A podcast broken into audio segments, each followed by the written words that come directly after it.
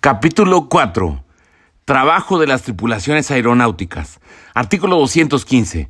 Las disposiciones de este capítulo se aplican al trabajo de las tripulaciones de las aeronaves civiles que ostenten matrícula mexicana.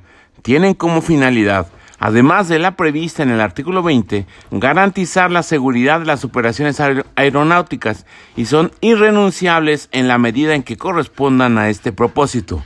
Artículo 216. Los tripulantes deben tener la calidad de mexicanos por nacimiento, que no adquieran otra nacionalidad y estar en pleno gozo y ejercicio de sus derechos civiles y políticos. Artículo 217. Las relaciones de trabajo a que se refiere este capítulo se regirán por las leyes mexicanas, independientemente del lugar en que, van en que vayan a prestarse los servicios. Repetimos, artículo 217, las relaciones de trabajo a que se refiere este capítulo se regirán por las leyes mexicanas, independientemente del lugar en donde vayan a prestarse los servicios. Artículo 218, deberán considerarse miembros de las tripulaciones aeronáuticas de acuerdo con las disposiciones legales y técnicas correspondientes. 1. El piloto al mando de la aeronave, comandante o capitán. 2. Los oficiales que desarrollen labores análogas. 3. El navegante. Y 4. Los sobrecargos. Repetimos, 218 deberán considerarse miembros de las tripulaciones aeronáuticas de acuerdo con las disposiciones legales y técnicas correspondientes. 1. El piloto al mando de la aeronave comandante o capitán. 2. Los oficiales que desarrollen labores análogas. 3. El navegante. Y 4. Los sobrecargos. Artículo 219. Serán considerados representantes del patrón por la naturaleza de las funciones que desempeñan los gerentes de operación o superintendentes de vuelos, jefes de adiestramiento, jefes de pilotos, pilotos instructores o asesores y cualesquiera otros funcionarios que aun cuando tengan diversas denominaciones de cargos, realicen funciones análogas a las anteriores. Los titulares de las categorías citadas serán designados por el patrón y podrán figurar como pilotos al mando, sin perjuicio de los derechos correspondientes de los pilotos de planta, siempre y cuando reúnan los requisitos que la Ley de Vías Generales de Comunicación y sus reglamentos consignen al respecto. Artículo 220. El piloto al mando de una aeronave es responsable de la conducción y seguridad de la misma durante el tiempo efectivo de vuelo. Y tiene a su cargo la dirección, el cuidado, el orden y la seguridad de la tripulación, de los pasajeros, del equipaje, y de la carga y correo que aquella transporte. Las responsabilidades y atribuciones que confiere a los comandantes la Ley de Vías Generales de Comunicación y sus reglamentos no podrán ser reducidas ni modificadas por el ejercicio de los derechos y obligaciones que les correspondan conforme a las normas de trabajo. Artículo 221. Para la determinación de las jornadas de trabajo se considerarán las tablas de salida y puesta del sol, con relación al lugar más cercano al que se encuentre la aeronave en vuelo. Repetimos, artículo 221. Para la determinación de las jornadas de trabajo se considerarán las tablas de salida y puesta del sol, con relación al lugar más cercano al en que se encuentre la aeronave en vuelo. Artículo 222. Por tiempo efectivo de vuelo se entiende el comprendido desde que la aeronave comienza a moverse por su propio impulso o es remolcada para tomar posición de despegue hasta que se detiene al terminar el vuelo. Artículo 223. El tiempo total de servicios que deben prestar los tripulantes, considerando el equipo que se utilice, se fijará en el contrato de trabajo y comprenderá solamente el tiempo efectivo de vuelo, el de ruta y el de servicios de reserva, sin que pueda exceder de 180 horas mensuales. Artículo 224. El tiempo efectivo de vuelo que mensualmente podrán trabajar los tripulantes se fijará en los contratos de trabajo, tomando en consideración las características del equipo que se utilice, sin que pueda exceder de 90 horas. El tiempo efectivo de vuelo que mensualmente podrán trabajar los tripulantes se fijará en los contratos de trabajo, tomando en consideración las características del equipo que se utilice, sin que pueda exceder de 90 horas. Artículo 225. El tiempo efectivo de vuelo de los tripulantes no excederá de 8 horas en la jornada diurna, de 7 en la nocturna y de siete y media en la mixta, salvo que se les conceda un periodo de descanso horizontal antes de cumplir o al cumplir dichas jornadas, igual al tiempo volado. El tiempo excedente al señalado será extraordinario. Artículo 226. Las jornadas de los tripulantes se ajustarán a las necesidades del servicio y podrán principiar a cualquier hora del día o de la noche. Repetimos, las jornadas de los tripulantes se ajustarán a las necesidades del servicio y podrán principiar a cualquier hora del día o de la noche.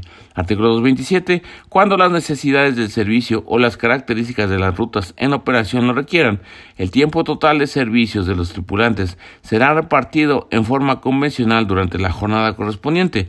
Artículo 228. Los tripulantes no podrán interrumpir un servicio de vuelo durante su trayecto por vencimiento de la jornada de trabajo.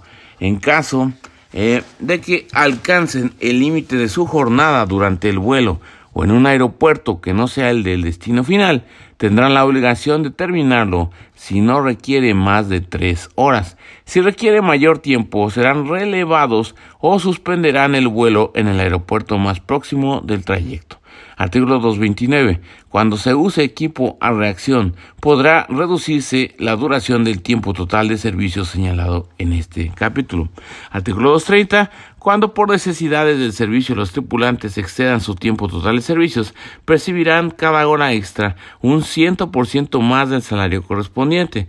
Cuando por necesidad de servicio los tripulantes excedan su tiempo total de servicios, percibirán cada hora extra un 100% más del salario correspondiente.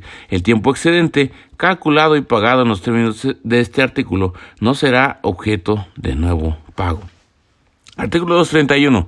Las tripulaciones están obligadas a prolongar su jornada de trabajo en los vuelos de auxilio, búsqueda o salvamento. Las horas excedentes se retribuirán en la forma prevista en el párrafo primero del artículo 67.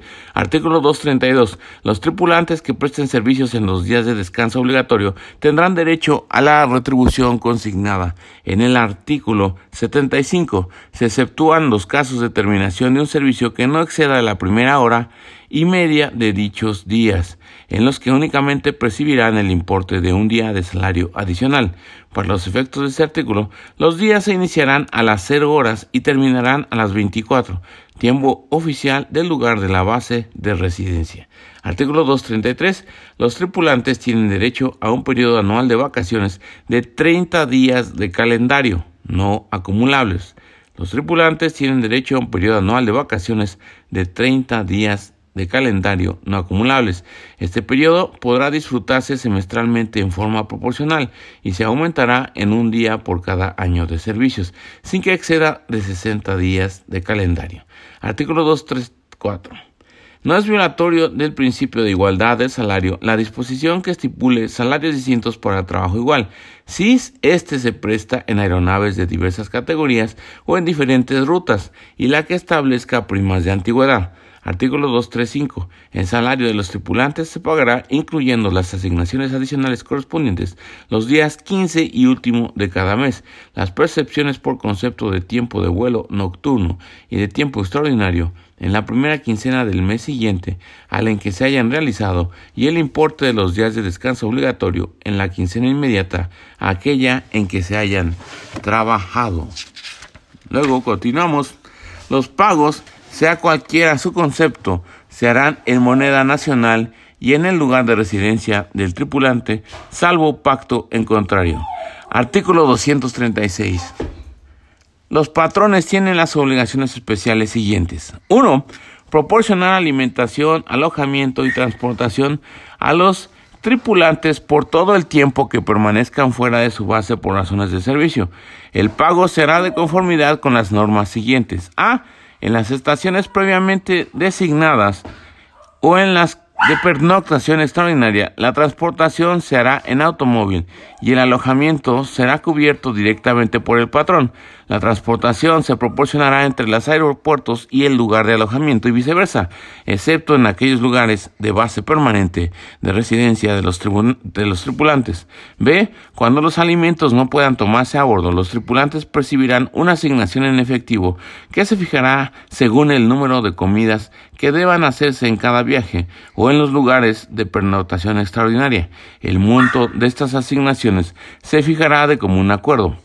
2 pagarán los tripulantes los gastos de traslado, incluyendo los del cónyuge y familiares de primer grado que dependan económicamente de ellos. del menaje de casa y efectos personales cuando se han cambiado de su base de residencia. El monto de esos gastos se fijará de común acuerdo. 3. Repatriar o trasladar al lugar de contratación a los tripulantes cuya aeronave se destruya o inutilice fuera de ese lugar, pagándoles sus salarios y los gastos de viaje. Y 4. Conceder los permisos a que se refiere el artículo 132, fracciones 9 y 10, siempre que no se ponga en peligro la seguridad de la aeronave o se imposibilite su salida en la fecha y hora previamente establecidas. Repetimos entonces, artículo 236.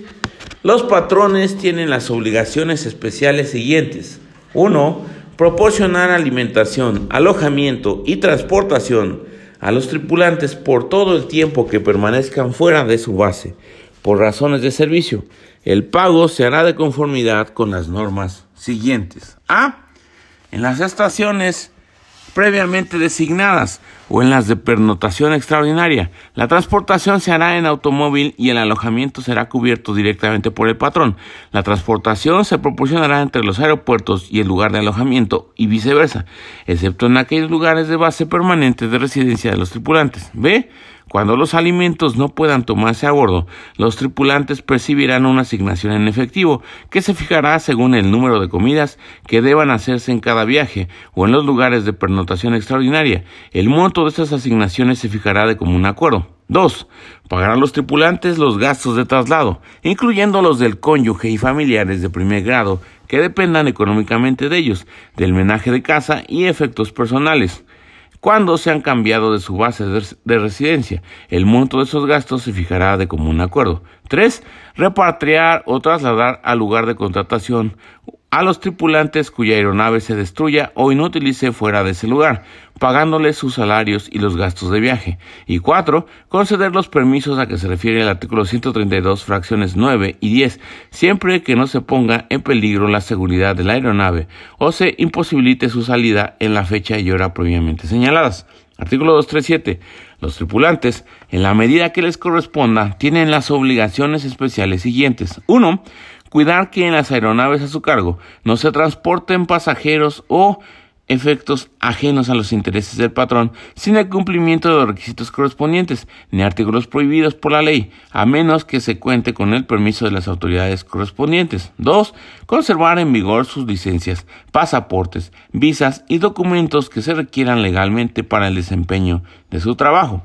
3 presentarse a cubrir los servicios que tengan asignados con la anticipación y en la forma que establezca su contrato y el reglamento interior de trabajo, salvo causa justificada. 4. Someterse, cuando menos dos veces al año, a los exámenes médicos periódicos que prevengan las leyes, los reglamentos y los contratos de trabajo. 5. Someterse a los adiestramientos que establezca el patrón, según las necesidades del servicio, a fin de conservar o incrementar su eficiencia para ascenso o utilización de equipo con nuevas características técnicas y operar este al obtener la capacidad requerida.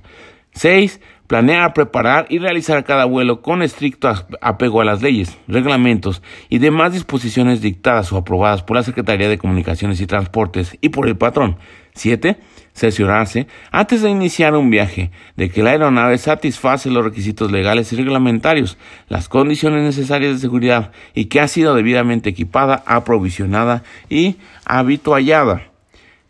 8. Observar las indicaciones técnicas que en materia de seguridad de tránsito aéreo eh, boletine el patrón o dicten las autoridades respectivas en el aeropuerto base o en las estaciones foráneas. 9. Dar aviso al patrón y en su caso a las autoridades competentes, utilizando los medios de comunicación más rápidos de que dispongan, en caso de presentarse en vuelo cualquier situación de emergencia o cuando ocurra un accidente. 10. Efectuar vuelos de auxilio, búsqueda o salvamento en cualquier tiempo y lugar que se requiera.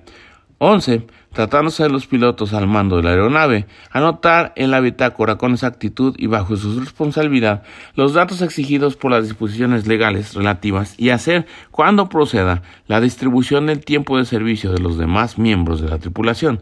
12. Rendir los informes formular las declaraciones y manifestaciones y firmar la documentación que en relación con cada vuelo exijan las leyes, reglamentos y demás disposiciones aplicables. Y 13. Poner en conocimiento del patrón al terminar el vuelo los efectos mecánicos o técnicos que adviertan o presuman existen en la aeronave. Artículo 238. Cuando por cualquier causa un miembro de la tripulación técnica hubiese dejado de volar durante 21 días o más, el tripulante deberá someterse al adiestramiento correspondiente a la categoría que tenía en el momento de la suspensión y comprobar que posee la capacidad técnica y práctica requerida para el desempeño y reanudación de su trabajo, en los términos que establezca la ley de vías generales de comunicación y sus reglamentos. Artículo 239. El, el, el escalafón de las tripulaciones aeronáuticas tomará en consideración 1. La capacidad física, técnica y mental del interesado, referida al equipo que corresponda al puesto de ascenso. 2. La experiencia previa, determinada según la especialidad por las horas de vuelo registradas ante la autoridad competente o por las instrucciones y práctica en el caso de los tripulantes que no tengan obligación de registrar dichas horas de vuelo. Y 3. La antigüedad en igualdad de condiciones. Repetimos, el escalafón de las tripulaciones aeronáuticas tomará en consideración 1. La capacidad técnica, física y mental del interesado, referida al equipo que corresponda al puesto de ascenso. 2. La experiencia previa determinada según la especialidad por las horas de vuelo registradas ante la autoridad competente o por las instrucciones y práctica en el caso de los tripulantes que no tengan obligación de registrar dichas horas de vuelo. Y 3. La antigüedad en igualdad de condiciones. Artículo 240. El tripulante interesado en una promoción de su especialidad deberá sustentar y aprobar el programa de adiestramiento respectivo y obtener la licencia requerida por cada especialidad por la Secretaría de Comunicaciones y Transportes. Artículo 141. En el caso de operación de equipo con características técnicas distintas del que se venía utilizando, el tripulante y el patrón fijarán las condiciones de trabajo. Artículo 242. Queda prohibido a los tripulantes 1. Ingerir bebidas alcohólicas durante la prestación del servicio y en las 24 horas anteriores a la iniciación de los vuelos que tengan asignados. 2. Usar narcóticos o drogas enervantes dentro o fuera de sus horas de trabajo, sin prescripción de un especialista en medicina de aviación. Antes de iniciar su servicio, el trabajador deberá poner el hecho en conocimiento del patrón y prestarle la prescripción suscrita por el médico. Y 3. Ejecutar como tripulantes algún vuelo que disminuya sus posibilidades físicas y legales de realizar vuelos al servicio de su patrón. Artículo 2. 4.3. Es causa especial de suspensión de las relaciones de trabajo sin responsabilidad para el patrón la suspensión transitoria de las licencias respectivas, de los pasaportes, visas y demás documentos exigidos por las leyes nacionales y extranjeras cuando sea imputable al tripulante. Repetimos, artículo 243, es causa especial de suspensión de las relaciones de trabajo sin responsabilidad para el patrón, la suspensión transitoria de las licencias respectivas, de los pasaportes, visas y demás documentos exigidos por las leyes nacionales y extranjeras cuando sea imputable al tripulante. Artículo 244. Son causas especiales de terminación o rescisión de las relaciones de trabajo 1.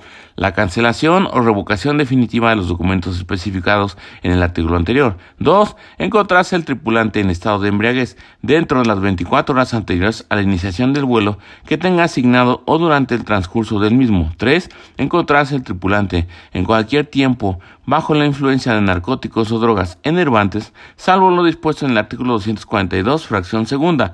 4. La violación de las leyes en materia de importación o exportación de mercancías en el desempeño de sus servicios. 5.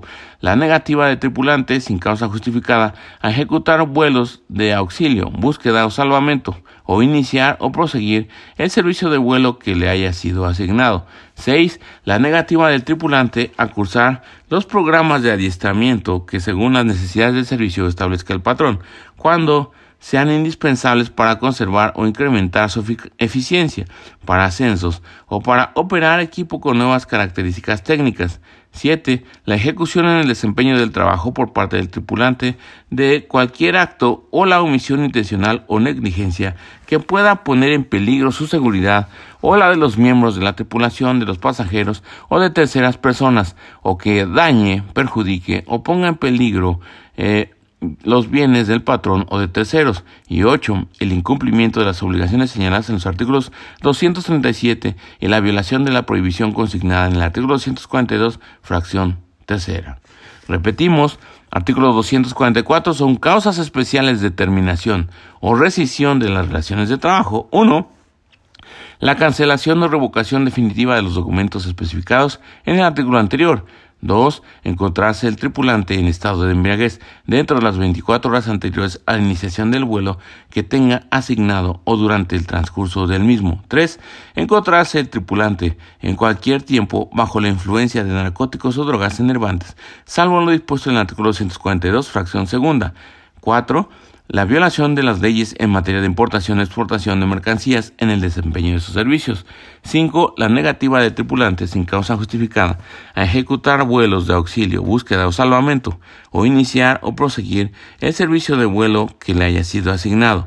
6. La negativa del tripulante a cursar los programas de aislamiento que según las necesidades del servicio establezca el patrón, cuando sean indispensables para conservar o incrementar su eficiencia para ascensos o para operar equipo con nuevas características técnicas.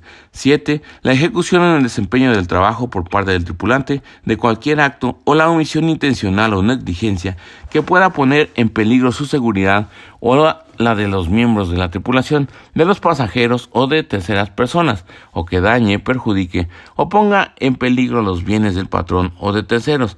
Y siete, el incumplimiento de las obligaciones señaladas en el artículo 237 y la violación de la prohibición consignada en el artículo 242, fracción tercera. Artículo 245. La autoridad registral, previamente a la aprobación del Reglamento Interior de Trabajo, recabará la opinión de la Secretaría de Comunicaciones y Transportes a fin de que en el mismo se observen las disposiciones de la Ley de Vías Generales de Comunicaciones y sus reglamentos. Artículo 245 bis. La existencia de un contrato colectivo de trabajo que abarque a la totalidad de trabajadores no será impedimento para que coexista con otro pacto sindical celebrado con un sindicato gremial de pilotos o sobrecargos si la mayoría de los trabajadores de la misma profesión manifiestan su voto a favor del sindicato gremial. El sindicato gremial que afilie pilotos o sobrecargos podrá demandar la titularidad de un contrato que abarque la totalidad de trabajadores por lo que hace al gremio que represente. La pérdida de la mayoría declarada por los tribunales después de consultar a los trabajadores del gremio en disputa mediante voto personal libre, directo y secreto, produce la de la titularidad del contrato colectivo de trabajo. Repetimos, artículo 245 bis, la existencia de un contrato colectivo de trabajo que abarque a la totalidad de los trabajadores no será impedimento para que coexista con otro pacto sindical celebrado con un sindicato gremial de pilotos o sobrecargos. Si la mayoría de los trabajadores de la misma profesión manifiestan su voto a favor del sindicato gremial, el sindicato gremial que afilie pilotos o sobrecargos podrá demandar la titularidad de un contrato que abarque la totalidad de trabajadores, por lo que hace al gremio que represente pilotos o sobrecargos. La pérdida de la mayoría declarada por los tribunales después de consultar a los trabajadores del gremio en disputa mediante voto personal, libre, directo y secreto produce la de la titularidad del contrato colectivo de trabajo. Y esto fue entonces el capítulo cuarto de la Ley Federal del Trabajo en cuanto al título sexto de los trabajos especiales, capítulo cuarto, trabajo de las tripulaciones aeronáuticas.